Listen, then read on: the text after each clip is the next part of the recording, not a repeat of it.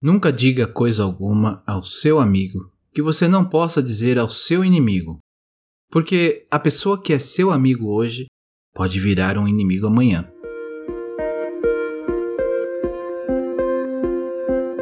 Olá, sejam todos bem-vindos ao Café com Hoje. Puxe a cadeira, sente-se, relaxe, respire e deixe as preocupações lá fora. Vou lhe servir uma xícara de autoconhecimento e reflexão a partir do tarô Zen do Osho, entre outros textos. Sou Alexandre Abreu e sou muito grato pela sua visita e sempre estarei aqui para te receber. Te convido a me acompanhar também lá no Instagram, no Café com Osho.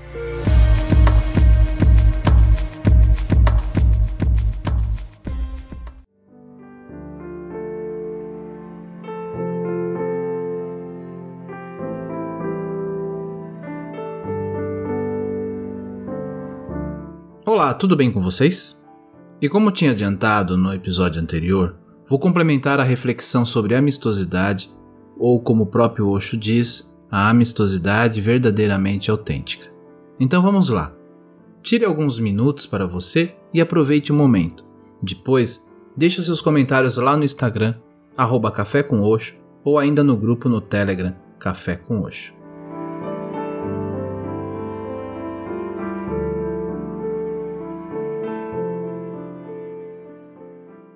Perguntar a Osho: o que é a verdadeira, autêntica amistosidade? A questão que você levantou é muito complexa. Você terá que entender algumas outras coisas antes que possa entender o que é a amistosidade verdadeiramente autêntica. A primeira é a amizade. Amizade é amor sem qualquer tom biológico nela. Isso não é a amizade que você entende ordinariamente, o namorado ou a namorada. Usar a palavra amizade de alguma maneira associada com a biologia é pura estupidez, é insensatez e loucura. Você está sendo usado pela biologia para fins de reprodução. Amizade é amor sem qualquer tom biológico. Isso se tornou um fenômeno raro.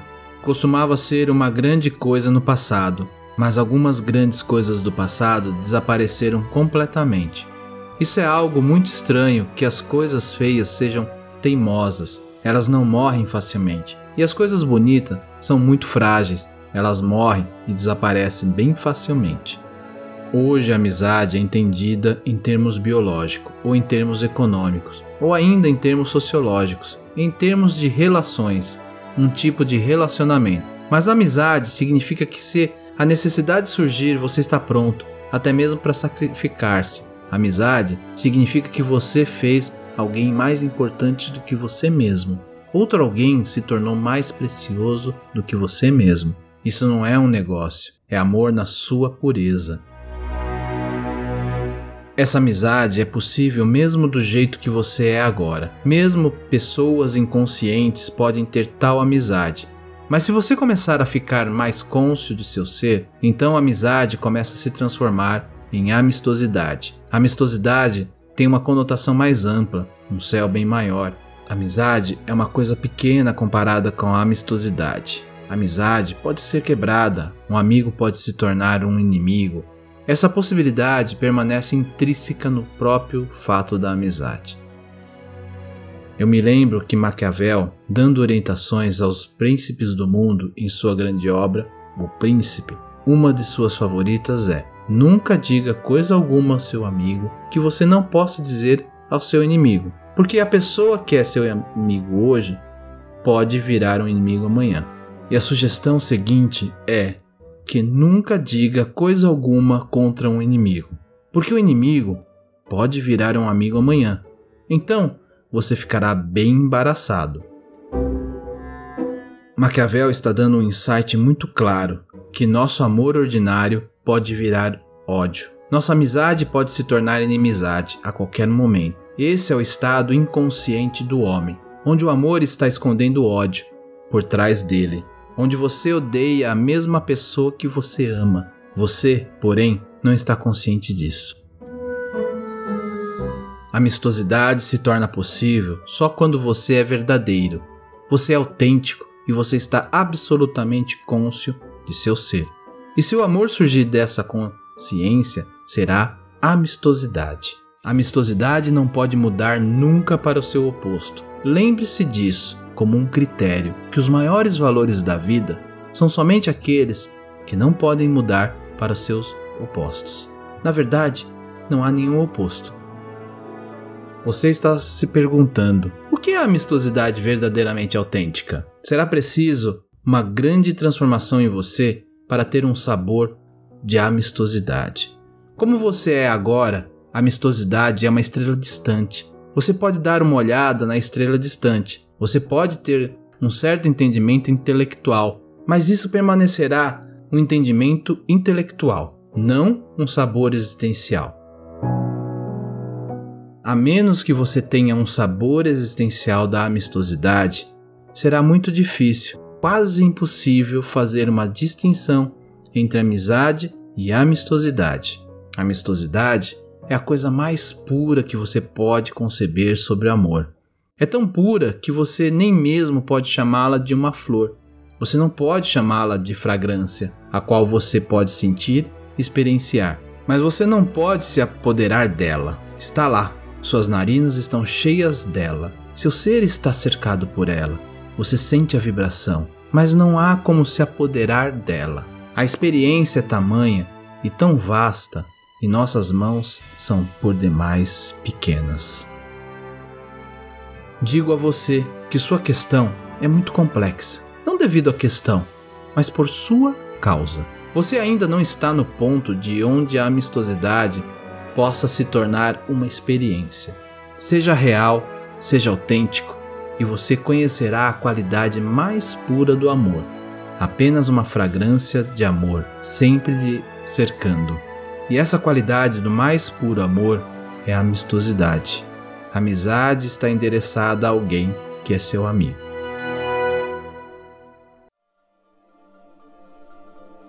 Amistosidade e o homem iluminado.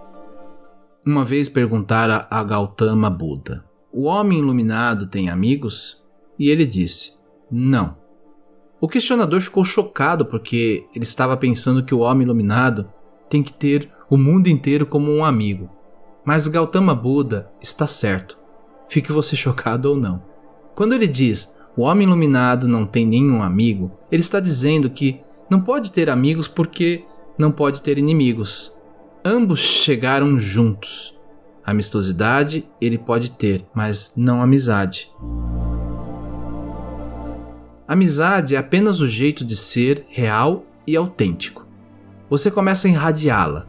Isso acontece à sua própria maneira. Você não tem que trazê-la. Quem quer que chegue perto de você sentirá a amistosidade. Isso não quer dizer que ninguém será seu inimigo. No que diz respeito a você, você não será um inimigo de ninguém, porque você não é mais um amigo de ninguém.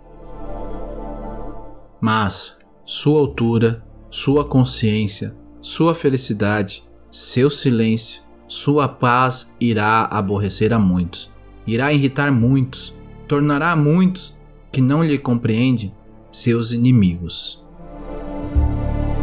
Na verdade, os iluminados têm mais inimigos do que o iluminado. O não iluminado pode ter alguns inimigos, alguns amigos. Os iluminados têm quase o mundo inteiro antagonista a eles porque as pessoas cegas não podem perdoar o homem que tem olhos, e o ignorante não pode perdoar aquele que sabe. Eles não podem sentir o amor com relação ao homem que alcançou a sua realização, porque seus egos estão feridos.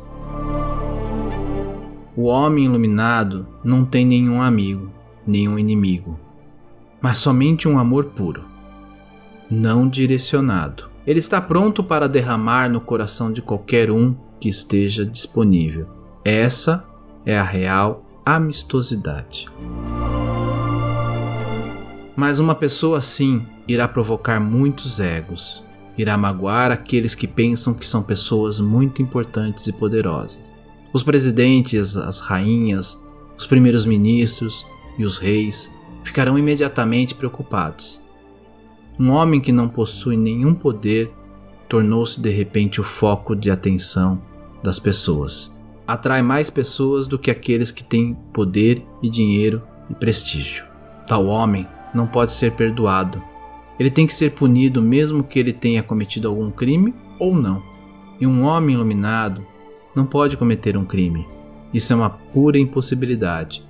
Mas ser inocente, ser amigável, ser amoroso por absolutamente nenhum motivo, apenas ser você mesmo é suficiente para jogar muitos egos contra você. Então, digo, o iluminado não tem inimigos. Quero dizer que do lado dele não tem nenhum inimigo, mas do lado dos outros, quanto maior for sua altura, maior será o antagonismo, maior será a inimizade, ódio, condenação contra ele. Isso é o que tem acontecido por séculos.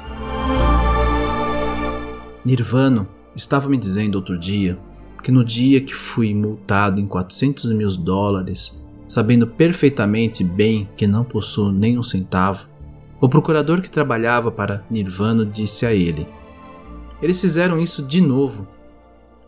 Ela perguntou a ele: O que você está dizendo? E ele disse: Sim, eles fizeram de novo. Eles crucificaram Jesus novamente. Eles novamente puniram um homem que é completamente inocente. Mas essa inocência fere o ego deles. Somente o entendimento intelectual não será suficiente. Embora seja bom ter algum entendimento intelectual, porque isso pode lhe ajudar a mover-se para uma experiência existencial.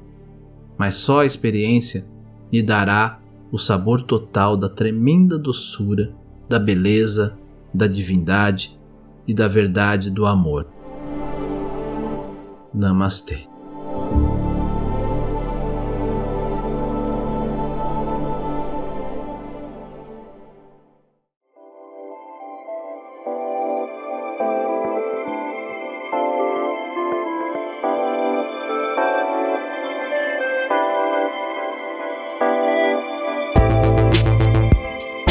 Eu vou ficando por aqui. E não esqueça de compartilhar o Café com Oxo com quem você gosta e quer bem. Você encontra o podcast no Spotify, Podcast Addict, Apple Podcast ou Google Podcast.